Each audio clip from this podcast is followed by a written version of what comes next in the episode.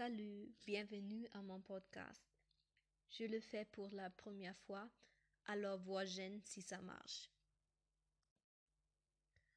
Aujourd'hui, je vais essayer de vous donner une image globale du Grand Nord du Québec, environ une minute.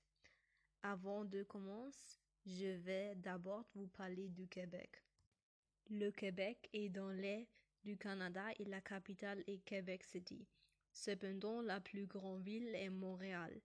Le Québec compte 8 600 000 d'habitants.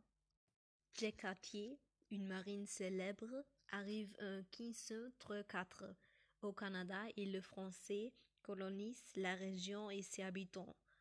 En 1535, lui et ses hommes arrivent dans la ville d'Auchelèche, la Montréal d'aujourd'hui. Après une guerre qui a commencé entre les Anglais et les Français en 1756, le Canada est devenu anglais. En 1763. Cependant, le français est la langue officielle du Québec depuis 1977. Le Québec a beaucoup de forêts et d'animaux comme les caribous ou les ours. De plus, l'hiver sont très froids il peut faire jusqu'à moins 25 degrés. La nourriture typique de Québec est par exemple la soupe au pois, la tarte au sirop d'érable ou les frites avec du fromage et de la sauce.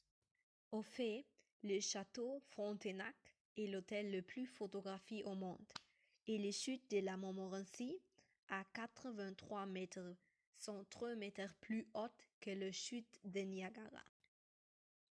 Continuons avec le Grand Nord. Le Grand Nord est une région administrative du Québec d'environ 40 000 habitants. De 40 000 habitants, 13 000 font partie de Cri et 9 500 font partie du. Donc environ la moitié de la population est indigène. Le Grand Nord est connu pour beaucoup de nature, de vastes forêts, où vous pouvez faire de la randonnée, de parcs nationaux comme le Nunavik Park et beaucoup d'animaux. Avec un peu de chance, vous pouvez observer des porcs épiques, de renards, de loups ou de perdrix par exemple. La nature propose de nombreuses activités telles que le camping, la pêche, le kayak, la plongée sous-marine ou l'escalade. En hiver, un réseau de fortes chutes de neige dans le nord, vous pouvez également faire du ski ou du snowboard, par exemple. Si vous êtes intéressant, vous pouvez également regarder de plus près la culture de peuples autochtones, dont les traditions comprennent nombreuses danses, par exemple pour le festival ou le danse rituel de guerre.